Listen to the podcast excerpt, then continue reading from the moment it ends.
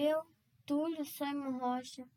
aluno do Colégio Adventista de São Luís, compartilho com nossa comunidade escolar o projeto da minha construção textual, abordando previamente o que aconteceu na viagem inesquecível que envolve personagens bem como principais, eu, minha mãe, um casal de amigos e seus filhos, também secundárias, pessoas, bombeiros e polícia de resgate, destacando o que surpreendentemente ocorreu. Quando houve o contratempo do acidente com o barco, logo tendo sido interditada a passagem para o Delta, quando tivemos que aguardar cinco dias para continuar nossos divertidos passeios. Mas bom mesmo foi nos livrarmos do acidente